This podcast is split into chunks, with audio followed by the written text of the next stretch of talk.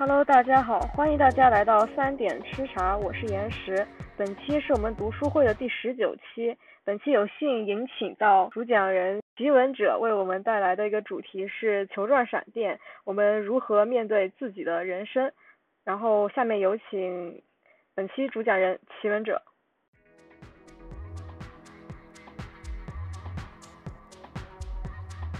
这一篇就是安利向的。呃，会呃那个分享吧，嗯，主要是来分享一下最近看的，嗯，大刘慈欣的那个《流球状闪电》，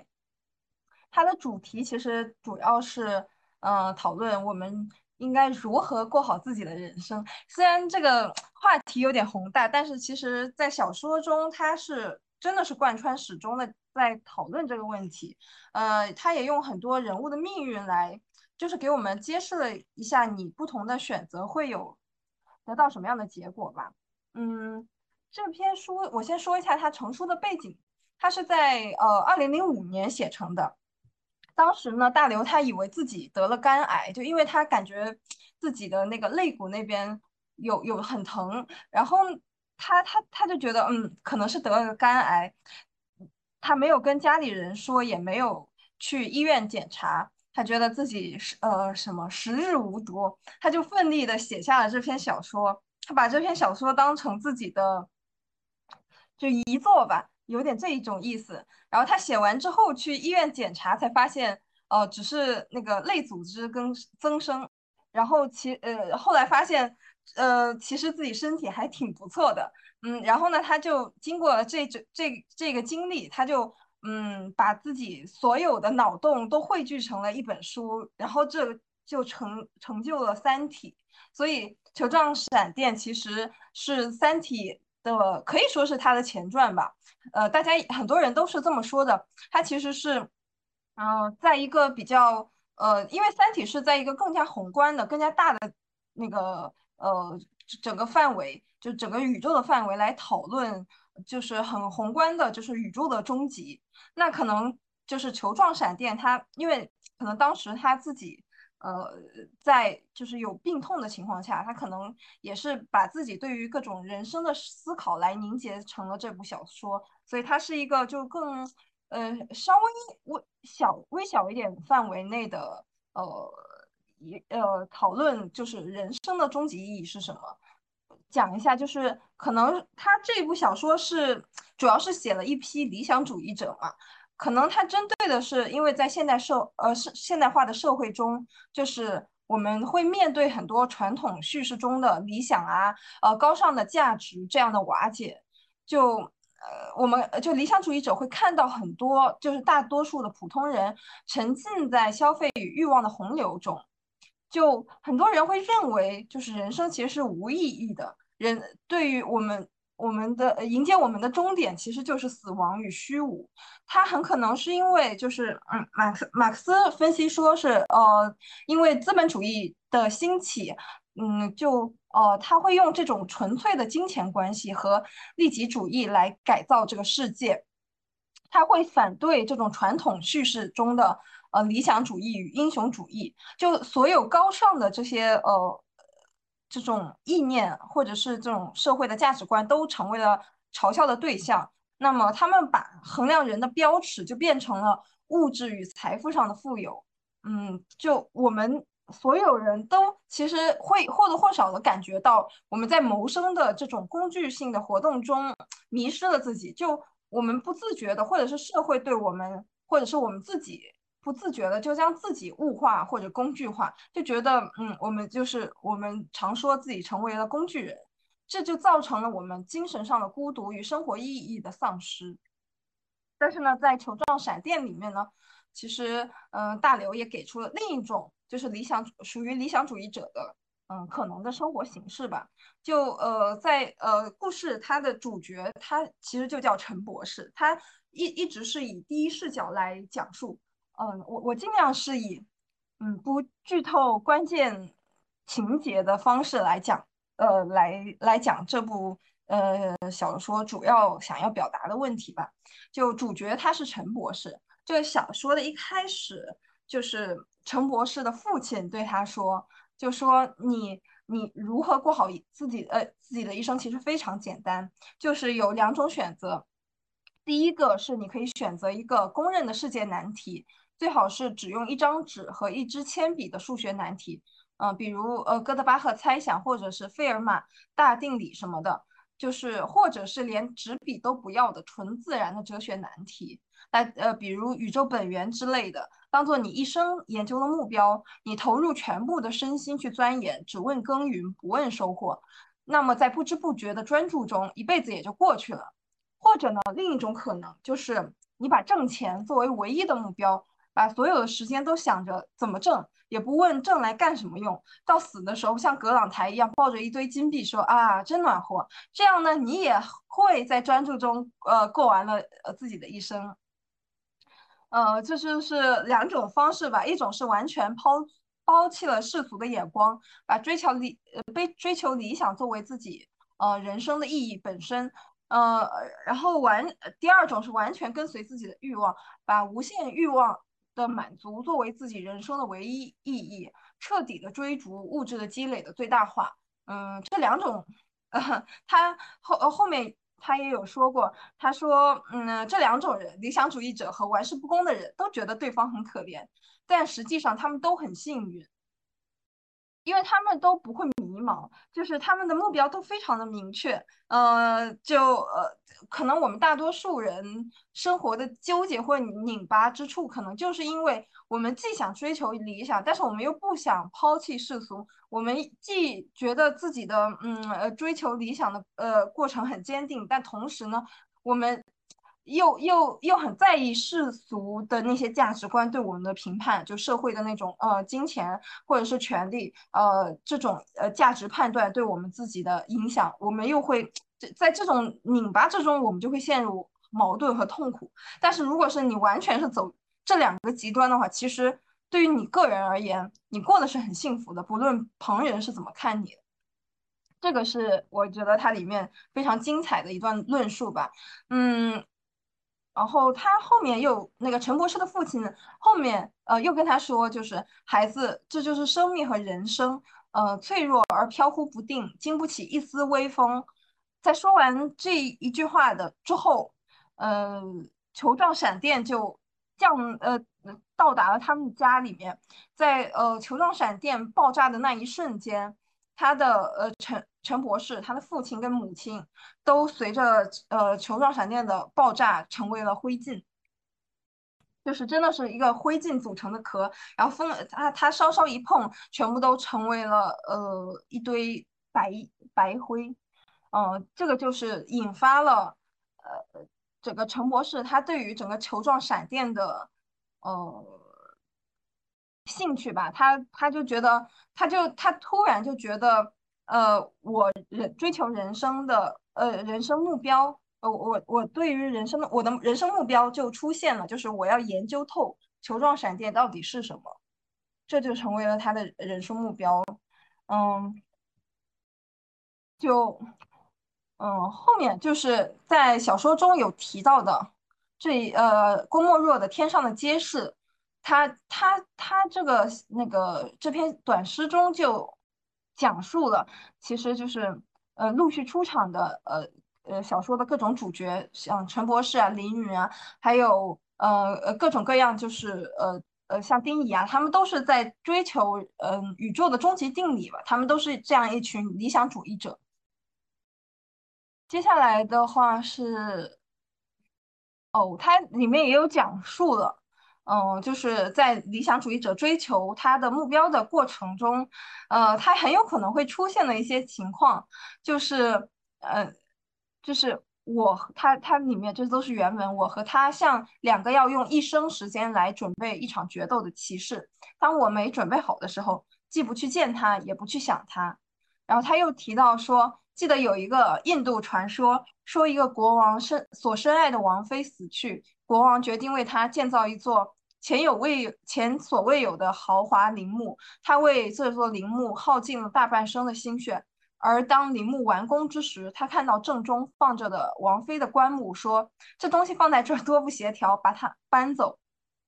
这这其实就是很很清楚的，呃，就用这种极端的例子来展现出，当理想主义者他在追求自己的理想的时候，他也有可能就是在追求他爱的是追求理想的这个过程。当这个理想实现了之后，他会突然发现，嗯，我当初那个理想 目标，或者是当初的那个目标是多么的，嗯，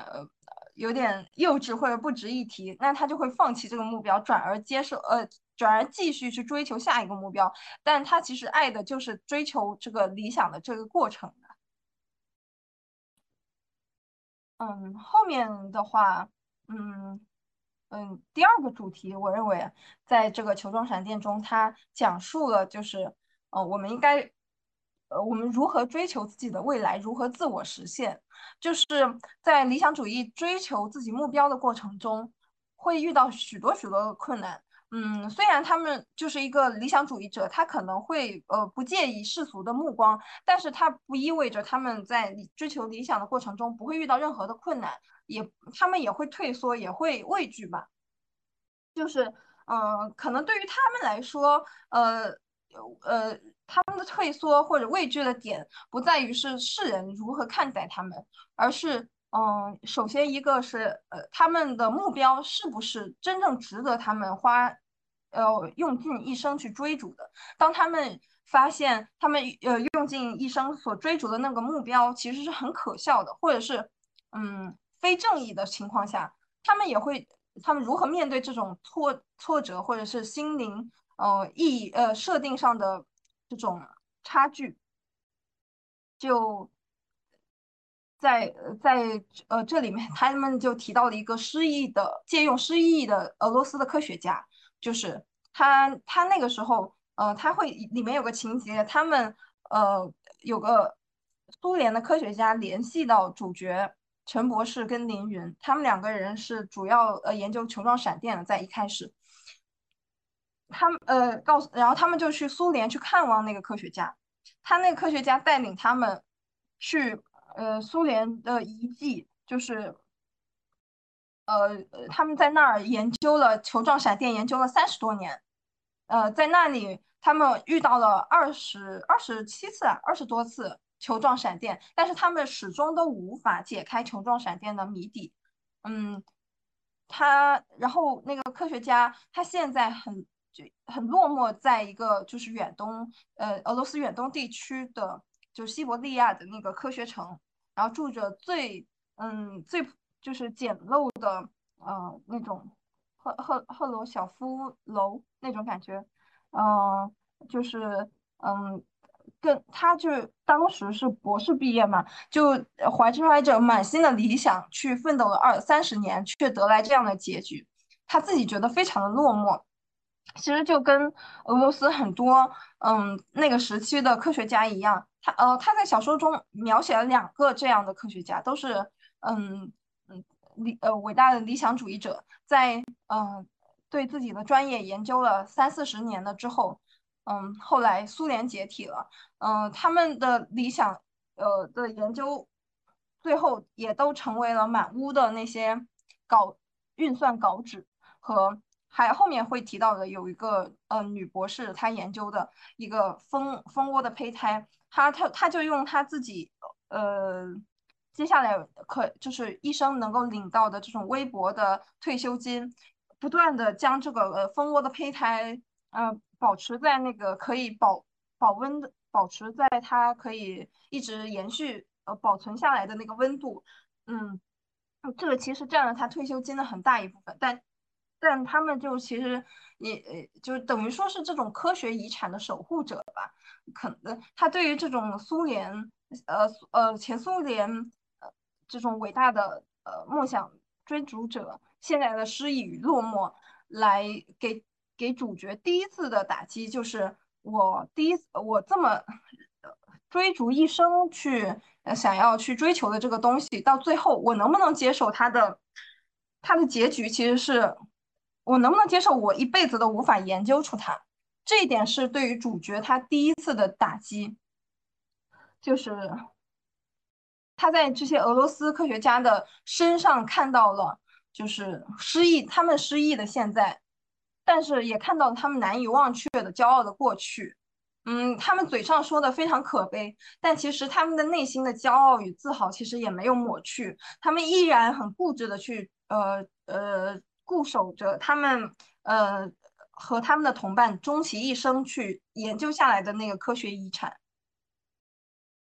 就在面对这种理想主义者，他所认定一辈子追求的目标，如果是个虚无或者无法破解、无意义的事物的时候，他们该继续呃如何继续生活？就呃，主角在跟他们交流了之后，其实也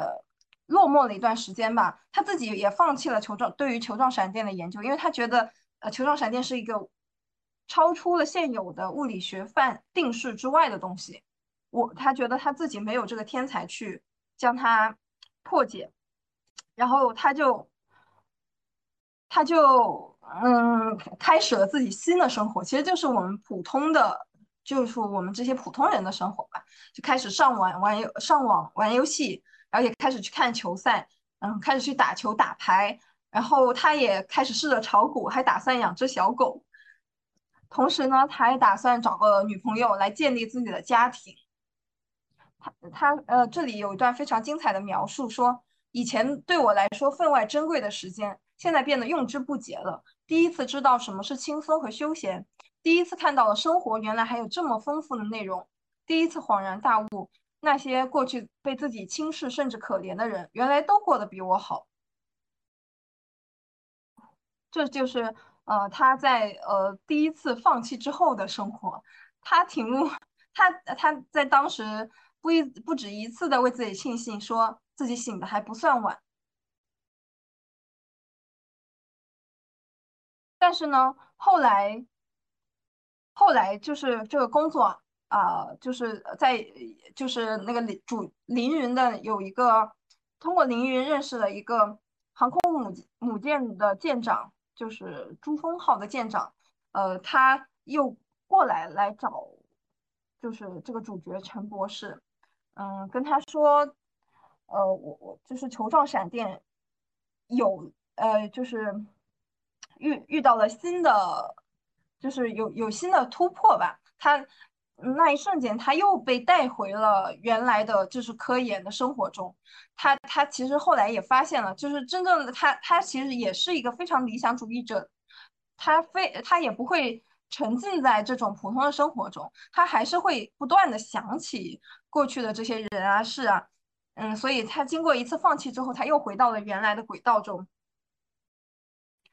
然后后来呢？他其他因为就是双亲是因为球状闪电去世的，所以他其实非常反对将这种球状闪电呃武器化。但是呢，其实呃你科技研究呃这种自然呃自然环境啊或者说物理环境，它是不可能就是我就是它会花费很多钱。但是其实普通的研究所它并没有。财力去支撑这么大的一个研究，只有军方它才有这种国防的呃预算，才能够支撑起呃这方面的研究吧。呃，所以主角他一直都非常的排斥去将这个武器呃就球状闪电武器化。但是呢，呃，他后来就是他也因为他在追求他们在追求球状闪电的过程中，他们呃发明了一些。嗯，就是在在追求球状闪电的过程中，他会有很多检测手段。后来呢，他在退出这个球状闪电研究的组之后，他发现了这个就是检测手段其实是完全可以用来去嗯检测呃这个龙卷风的风的生成。这样的话就可以给人民群众啊减少很多的财产财产损失和人生生命的损失。然后他就他就很庆幸。他自己开发的这个，就是在开发，就是研究球状闪电武器化的过程中，就是这种探测技术可以以这种造福人类的方式来实用化、商业化。呃，然后这一点其实就治愈了他之前，呃，他他一直有一种就是对于球状闪电研究武器化的一种负罪感吧。然后他在这样之后呢？嗯，因为美国大平原那边有很多的龙卷风嘛，嗯，陈博这些都不是主要的都不是很重要的情节，所以我我感觉讲出来应该没什么问题。然后陈博士他就呃去到了呃美国那边去将他自己的那个探测技术，然后就是分享给了美国那边的气象局，然后他们还给他颁发了那些勋呃勋章。在这个过程中，当地的那个科学家有句话就是，他跟他说，呃，但有的梨也可以铸成剑，像我们这样的武器研究者。在履行责任的同时，有时也不得不承受由此带来的自责和失落。陈博士，这你也能理解吗？当时他以为，嗯，他讲的，呃，梨铸成的剑，嗯嗯，他当时以为他，呃，那个武器研究者，他是一个就是那种远程，远程炮。嗯，什么什么炮，反正那个导弹的研究者吧，他以为是他自己的负罪感，说他的导弹不得不去残杀无辜的人民，嗯，他所的呃所所产生的也呃这种自责和失落，他以为是这一点，所以呢，陈因为陈博士他也是他的球状闪电后来也被成功的研研制成了一种武器嘛，所以他完全能够理解，呃，这种科学家的失落。就是，但，嗯，但是，呃，呃，但是他后来发现，其实这也是他另一个第二次的打击，就是他所做的这个，嗯，气象探测器，呃，后来被美军所使用了，就是美军在使用这个气象探测器器去探测大洋上，就是可能会生成龙卷风的那些叫它叫什么气，那个。有有一点像呃空气中的气泡一样的存在，就是那个气泡它会呃经过导弹的，就是加温，它就会形成就是超级大的龙卷风。然后通过这种人造方式造出来的龙卷风，它会比自然生成的龙卷风的强度大很多倍，就它一般都是呃大型或者是超大型的龙卷风。后来陈博士他所。呃，他们所设计出来的这一套探测系统就被美军使用到攻击中国的航空母舰，呃上去，然后，然后美军通过导弹产生，呃，就是生成了这种巨大的龙卷风，让中国的航空母舰的舰队整个都丧，就是丧生在大太平洋中了，然后由此之后，中国就丧失了，就是空，呃，叫什么？好，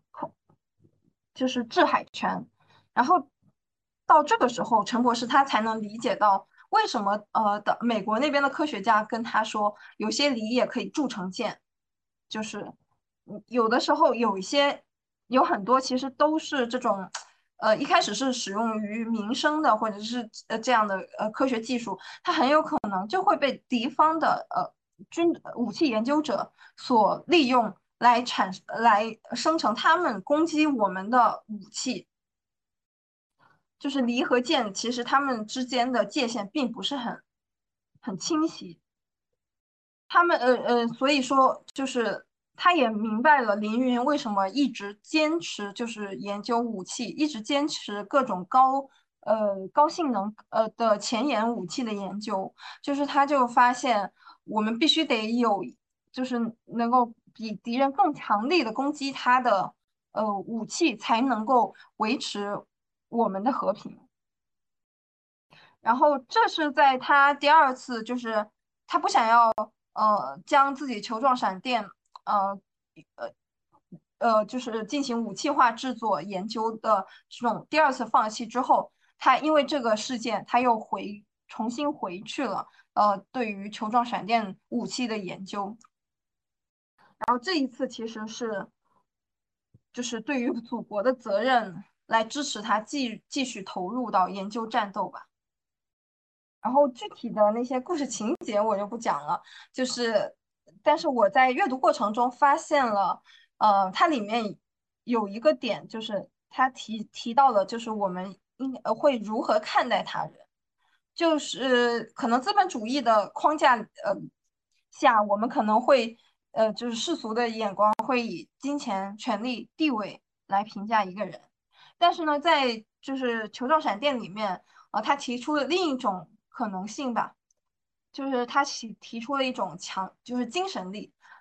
嗯，他们这些，他们呃这里面的人物在如何，就是在看到对方第一眼的时候，或者是在他们的就是事物推呃在事情推进的过程中，他们会以这个人的精神力的强弱来来判断这个人呃是否是一个很强就是就是很强势的人，就是就呃怎么说呢？就精神力可能是他的那种。对于呃呃决心，或者是他就是抗挫折的能力吧。主角他就是看到这个江星辰，比如说他这里面有提到的江星辰，就是那个呃击沉被击沉的那个航空母舰，就是珠峰号的舰长。他看到江星辰的第一眼，就让我明白同他竞争是毫无意义的。与现在习惯于在潜。呃，潜在竞争者面前咄咄逼人的显示力量的都市男性相反，他每时每刻都努力将自己的力量隐藏起来，这是一种善意，怕这种力量伤害了像我这样的人。见过了江星辰之后，我并没有在想象中，呃，想象中的那样沮丧，反而像卸下了某种重负。凌云在我的心中已经成形成了一个美丽的小世界，我欣赏那个世界。身心疲惫时也会去那里休息，但很小心的避免陷入其中。某种东西隔开了我们的心灵，那东西不可言表，但我清楚的意识到它的存在。对于我，凌云就像他戴在胸前的那柄微型剑，晶莹美丽，但锋利危险。他后来也有提到，就是丁仪，像呃，就是是一个就是呃物理学家，他对于这球状闪电的。呃，性能的研究就是起到了至关重要的作用。他也提到了，呃，丁仪站起呃身来回步起回躲起步来，脸上又露出了那惯有的坏笑。至于我，我是不会承担什么责任的。我们理论物理学家的任务就是提出假设，如果得不到实实实验验证，我们的责任无非是再提出一个。就，嗯。像丁仪，或者是江星辰，或者是凌云，他们其实都是呃拥有非常强大的精神力的人。就嗯，可能江星辰他是一个军人嘛，他的目标就是呃维护呃祖国的呃安全，所以他是。然后凌云他的目标，他其实也是一个就是嗯，他。他其实是有一段非常悲惨的过去，他的母亲就是在越南战争的呃战场上，因为呃他想要接通就是已经被敌人切断的那种通讯线，他忍着被那种敌人。新型生物武器被改造、基因改造后的那种马蜂的蛰蛰咬，它就是把那个通信线路重新的搭接起来。然后在这个过程中，它搭接完了之后，然后它就因为这些就是生物武器的叮咬而丧命。在这一点，就是其实这一点就呃极度的。给就是小小凌云的身呃心灵就留下了这种创伤吧，他就觉得他要把自己的一生都投入到无限的追求新型武器的过程中，他甘愿为此付出生命或者是嗯他一生的幸福，但他一就只有那个目标，呃，然后丁仪也是，他是想要把自己的一生奉献给。物理学，他就是拥有对宇宙的强烈的好奇。除了对物理学的研究之外，他其他不愿意把自己的生命浪费在其他任何事件、事件呃事事物上面。所以他们三个人其实是他目标非常的明确，然后也非常的有行动力。所以他们是一个非常有精神呃就精神力非常强大的人。而主角的话，呃，而主角的话，其实呃。他其实是呃知道，他他知道他在丁仪面前是个思想的弱者，在凌云面前他是个行动的弱者，反正他自己就是一个弱者，他也难怪他在凌云中的位置总是在丁仪和江星辰之后。他他写道：“是球状闪电把我塑造成了这个样子。自少年时代那个恐怖的生日之夜之后，精神上的我就已经定型了。”我注定要用一生来感觉到别人感觉不到的恐惧。虽然我感觉呃主角是呃这么描述的，但其实我更认为主角其实他就是一个精神力较弱的普通人，就是他会有我们普通人身上所有的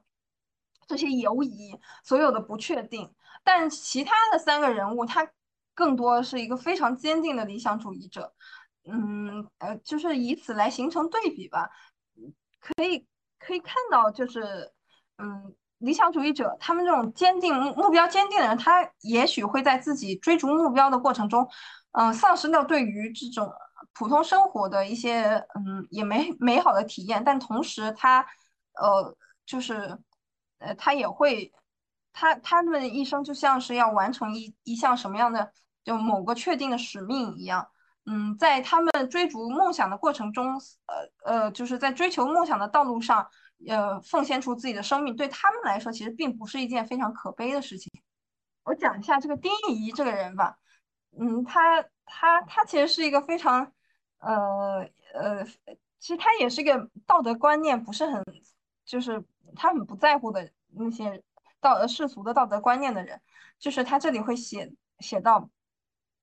少校，我不过是尽我那点可怜的责任罢了。你真以为我在乎什么？我什么也不在乎。没有物理学家真的在乎过什么。比如上世纪初的那些人，把释放原子能量的公式和方法给了工程师和军人，然后又为广岛和长崎装出一副天真无邪的伤心模样，多么虚伪！其实我告诉你吧，他们早就想看那些了，早就想看那些被他们发现的力量是如何表演的。这是由他们或者是我们的本性所决定的。我与他们的区别是，我不虚伪，我也真想看那两根由基点构成的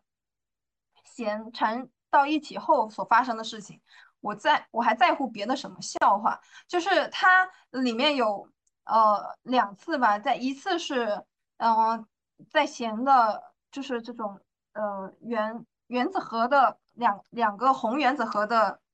这里面是它里面提到的一个科学。概念吧，但我感觉就是我，但我就我就不详细去解释了，因为我感觉可能自己去看会比较有意思一点。它其实就是在这个，他在告警告大家，就是两个红原子核，它们之间就就是这两根弦，它如果就是纠缠到一起之后，就是会发生，呃，在宏观上的宏观呃概念上的呃，就这么类似于原子弹爆炸的一样的。就是核聚变，嗯，他，但他警告各方不要进行这方面的试验。他说我在弦问题会议上对国家尽到了责任。他就是，他就是微微的提了那么一嘴。然后，然后他对于凌云，就是凌云很想进行这方面的试验，但是他也劝他，但也就劝了那么一嘴。他说现在我对你也尽到了责任。他两手对着夜空用力一挥，仿佛抛开了什么。好了，既然你不走，就让我们做好准备，一起欣赏奇观吧。你做梦都想象不到的奇观。这其实就展示了他，其实他内心他根本不在乎人类的生命，或者是文化的呃或我国家的未来，他不在乎这些，他就是想看到呃这两个呃红原子和纠缠之后会发生什么样的嗯奇观，在宏观世界中，类似于。嗯呃，核聚变会嗯产生什么样的效应吧？所以他也是个呃很坚持自己目标的人，他根本不在乎其他的什么其他的东西。就还有一点就是，嗯，大刘他笔下就是这本书里面唯一的就是非常极端的反派，就非常纯粹的反派，就是嗯呃极端的环保主义者。其实，在《三体》中，他的那个。反派也都会就是设定为极端的环保主义者，这可能是跟他个人的呃想法有关吧。嗯，我之后我会讲讲述他为什么会有这样方面的想法，就是在呃这个极对于书中这个唯一的反派的描绘，他是嗯一个类似于女教师的人，他。三十多岁，穿着素雅，在清瘦的面容下，呃，那副精致的戴着下垂金链的眼镜显得很大，镜片后的眼睛显透露着智慧的光芒。嗯，他像他就是呃，其实是一个恐怖分子，他劫持了来嗯核电站参观的小朋友们，就是像他们那个环极端的环保主义的组织，他呃他想要劫持这个孩子们，同时让那些官方的那些呃武装人员不敢轻易的去嗯进入这个。核电站来，呃，来解救人质。同时呢，他们那个组织想要就是营造一次史无前例的核电站的爆炸。他们想要把这个核电站里面的核反应堆，呃，呃，呃，呃，就破坏掉，然后形成这个核核爆炸吧，核电厂的爆炸。然后他就会，他里面有一段话，就是他对那些孩子们说：“嗯，好孩子们，这就对了，我们要让。”被科学搅得复杂的世界重新简单起来，让被技术强奸的生活重新纯洁起来。谁见过原子？它与我们有什么关系？不要再受那些科学家的骗，他们是这个世界上最愚蠢、最肮脏的人。请再等一会儿，我讲完这一小节，谈判再继续，不能耽误了孩子们的课程。他让孩子们，呃呃，反复的重复他的话，就是世界上没有原子，也没有科学，就是我们只哦。他还杀过一个呃小孩子，嗯嗯，原因是因为嗯我们第一节课的内容是人生导向，我问他长大想干什么，那个小傻瓜说什么？他说想当科学家。他那小小的大脑已经被科学所污染。是的，科学把什么都污染了。他接着转向对孩子们说：“好孩子们，咱们不当科学家。”也不当工程师或者医生什么，咱们永远不长大，咱们都是小牧童，坐在大水牛背上，吹着竹笛，慢悠悠地走过青草地。你们骑过水牛吗？你们会吹竹笛吗？你们知道还有过那么一个纯洁而美丽的时代吗？在那时，天是那么蓝，云是那么白，草地绿得让人流泪，空气是甜的，每一条小溪都像水晶般经营。那时的生活像小夜曲般悠闲，爱情像月光一样迷人。他会，他这个是，呃，嗯，大刘笔下的这个反派，他其实就是一个极端的，呃，就是科学的反对者。他看到了科学所产生的那些负面的效应，就是比如说环境污染，或者或者是就是，呃，呃，人类的精神世界会受到这种极快，呃的，呃，现代生活节奏所，呃，所裹挟吧。但是他，他就认为，他就把这。嗯，科学的缺，科学发展所产生的这种经济生活的缺点，来当来认为这就是科学发展的全部，或者是把它归因于是因为科学的发展，但 但其实，但其实不是，呃，但是他其实是过分片面的来强调了科学发展的弊端，就他也没有看到，就是因为科学发展的，嗯，就是。使得整个社会的财富，或者是整呃，就是增加了，使得这个社会能够养育更多的人口，不会有更多的人忍饥挨饿，然后我们抵御自然灾害的风险，呃，就是抵御自然灾害的能力也大大的加强。他没有看到这一点，他只是极端的，嗯，想要去呃保护这个环境。哦，这里就是我之我我之前又看了。大刘的一个讲座吧，它里面其实有提到，他为什么觉得，嗯，环境保护不应该成为我们现在面对就是未来这些，比如说气候变化，各种就是资源不够不不充足，就维持不了整个地球的资源，维持不了人类发展的。唯一的解决方法吧，就是我们现在很提倡绿色环保，或者是节约能源，更更加高效的利用这些能源，其实它都没有错。但是，就是呃，他提出了另一个想法，我们是不是也应该将我们的视角或者观点来看向除地球之外的宇宙？就是他为什么写科幻，他就认为科幻其实是能够给人类。能打开人类的眼界和想象力嘛？能将我们的关注点从地球自身，然后转向更广阔的宇宙。就是我们现在很明确的发现了，我们我呃地球现有的资源是无法呃支撑全体人民都像西方那样过上就是资本主义呃就是这种物质极大充足的生活，因为这个地球资源不够用。然后。在上世纪呃六七十年代的时候，大家都很乐于去，就是对太空开发有很多的幻想的。在那个时候，嗯，就那个太太空漫游二零零一里面会预测，就是到达二零零一年，呃的时候，地球轨地球的轨道上和呃月球上都会有无数的人类的太空城，然后我们会就是已经。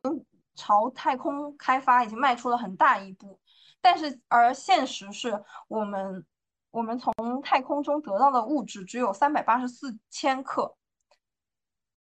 这与七六七十年代人们的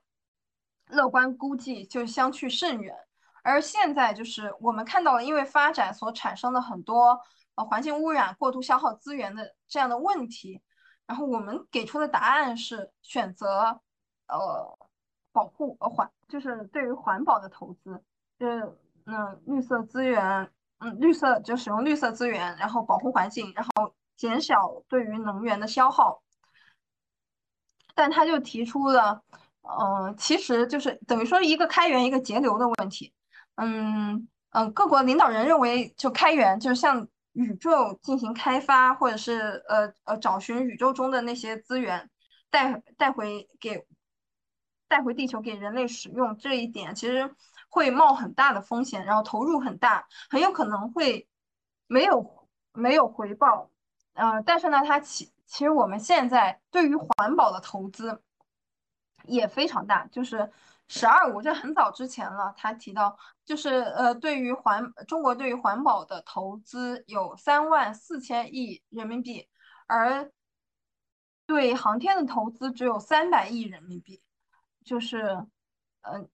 等于说我们现在全人类都把宝压在了环保上，就是节流上，没有人去思考，就是我们是不是有另一种可能可以去开源，去对宇宙的嗯那些呃就是资源进行利用。就现在选择就是我们放弃了太空，就是嗯，其实银河系中的资源就相当于十万个地球。然后我们把所有的希望都寄托于环保，就是靠一个地球的资源来活下去。就是，嗯，他提出了，虽然政治家们都认为太空开发很冒险，它是有巨大的投入，但不一定会有收益。把人类的未来寄托于冒险行为是很不靠谱的一件事情。那是否就是环境保护，它就是一件不冒险的事情？嗯，如果说两开源节流两个方向都选择。都去做的话，是不是会比现在把所有的宝都压在了环境保护上更加的嗯，更加的稳妥？这是这是他为什么呃，这是这也是为什么他笔下的反派有很多都是环极端的环保主义者嗯的原因吧？就是他们有很多人其实是嗯过于的片面，过于的嗯强调了这种发展的呃。害处就是发展的，嗯，负面，呃，负面这些效果，而忽视了就是就是对于发展的进一步发展下去，它可以给我们人类带来的，嗯，更多的可能性吧。在这个就是这里面就是有我我我我又就是引述了一些它里面的我觉得描写的非常有意思的话吧。嗯，他会，就是他他他是受那个这种科幻的，呃，前人科幻的小说就巨大的影响。嗯，我在我看来就是觉得，呃，他把科幻小说当成了一种当代神话一样的演绎。就比如说它里面有这样，呃，一个一个就是这样的描述吧。就是相对于芯片这类的物体，有意识的量子态生物，特别是人类的行为要复杂的多。他们是如何与我们的非量子态现实世界互动，仍是一个难以理解的谜。这中间有许多逻辑上甚至哲学上的陷阱。比如，他们也许写信了，但这些信有多大概率成为非量子态而被你察觉到呢？另外，是现实生活在他们眼中是否也是量子态的？要是这样。他们在你的概率云中找到现在这个状态的你是很困难的。对于他们来说，回家的路一定漫长而渺茫。就他这里给了一种，就我们所说的鬼神，嗯，一种呃更可就是更科幻的这种嗯回答，就解释为什么会出现这些鬼神。他他这里也有又有写到，就是就是那些呃原子核红原子核，既不是水晶蛇，也不是无法自缢的绳索。凌云回答：“我想到了湿婆，印度教中永恒舞蹈者的神，他的舞一旦停止，世界就会在巨响中毁灭。”就他把这种嗯，因为古代神话其实也是用来解释当时的人们无法解释的，就是那些嗯超自然的现象嘛。就是呃，比如说鬼神、雷电什么，为什么会产生这些？人为什么会产生？嗯，为什么就是会有四季更迭什么的？他们都会以有有有神来，就是人格化的神来操作这个世界，嗯，来解释这些嗯自然现象嘛。那其实科幻的话，就是一种我们用这种科学的脑洞或者是科学的想象力来解释为什么，嗯，就是我们现在目前。人类所无法解释的那些嗯奇异的自然现象嘛，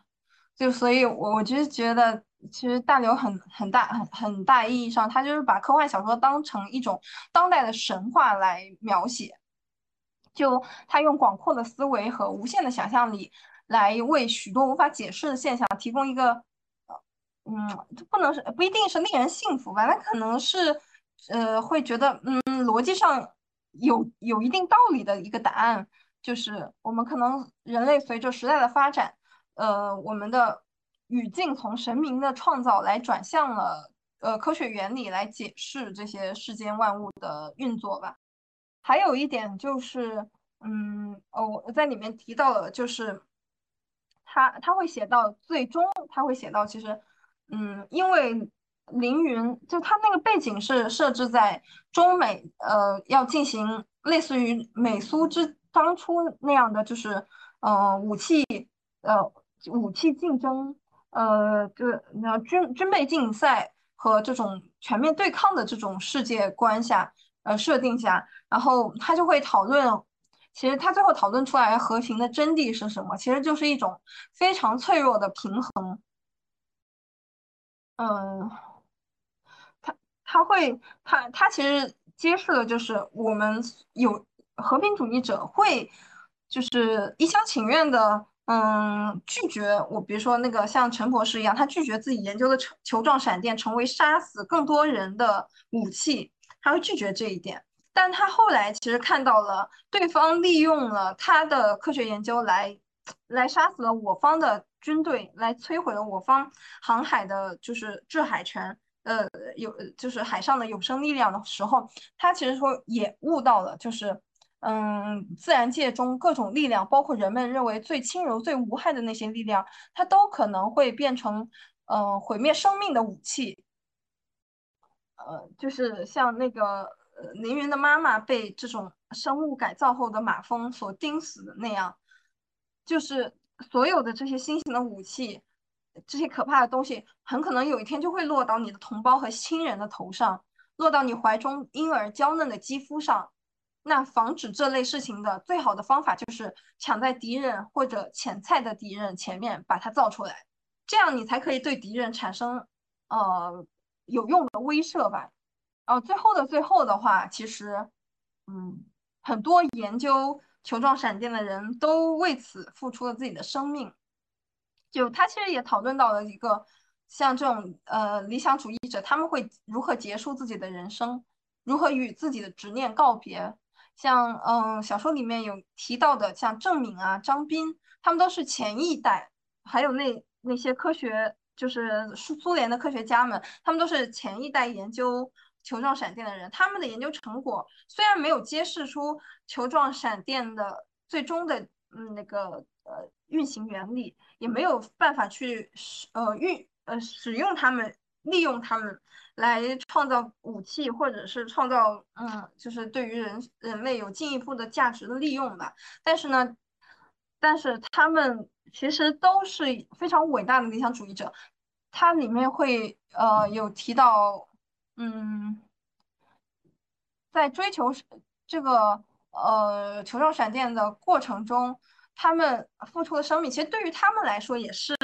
死得其所，他们并不会觉得难以忍受。嗯，然后他张斌有在里面写到，就是嗯，他他只要看到了他自己研究的球状闪电，到最后他在生命的最后能够看到呃球状闪电有一点点的突破。他就非常非常的开心了，然后他会，嗯，他最后他，嗯，要求主角陈博士，陈博士是他的学生，他要求他将他的葬礼要，呃，葬于球状闪电，就让球状闪电让他，就是他爆炸之后使他的遗体灰飞烟灭，他因为他觉得他人生的爱来自于球状闪电，他人生中的高光也来自于研究球状闪闪电。他的人生的所有的痛苦也来自于追逐球状闪电，球状闪电其实就是他的人生，所以他最后也是葬于了球状闪电。最后凌云也是，嗯，死于了球状闪电的红原子核的爆炸，呃，红原子核的核聚变，就是最后他就死，呃，死于这个核，呃，红原子核的核聚变这个过程中。嗯，最后的话，他其实是。跟随着球状闪，呃，不对，就红原子核的呃爆炸，它就成为了一种量子态的非生非死的那么一个状态吧。最后的结局就非常的浪漫了，就是他在导弹到达前启动了红原子核聚变，然后使得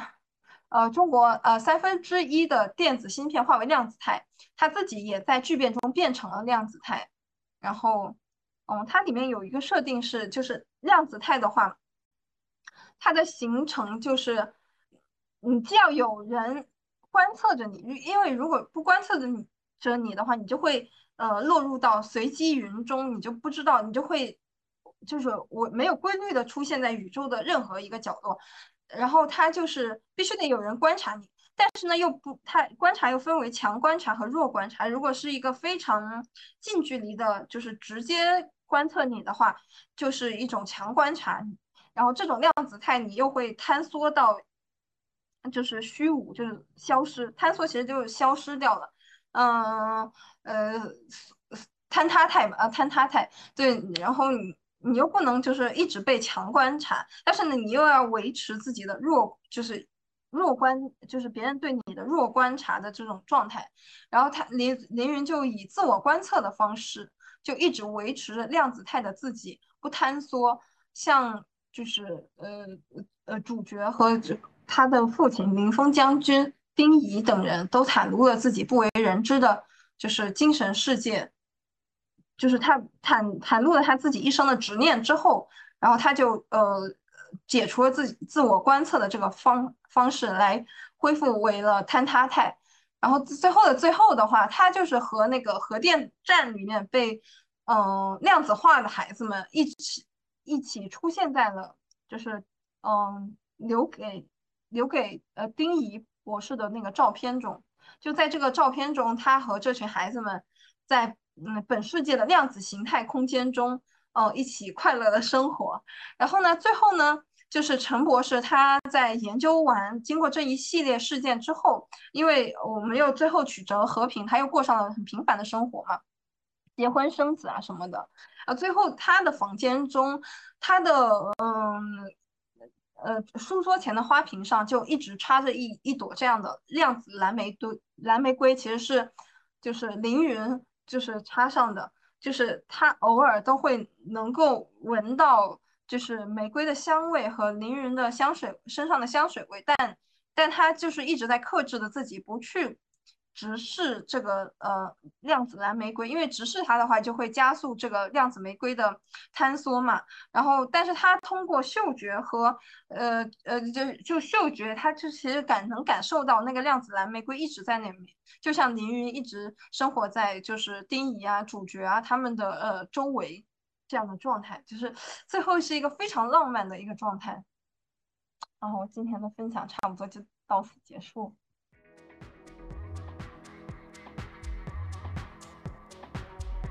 感谢奇闻者为我们带来的精彩内容。我们的读书会分为上下两期，下半期是讨论环节，请大家不要走开，我们下半节精彩继续。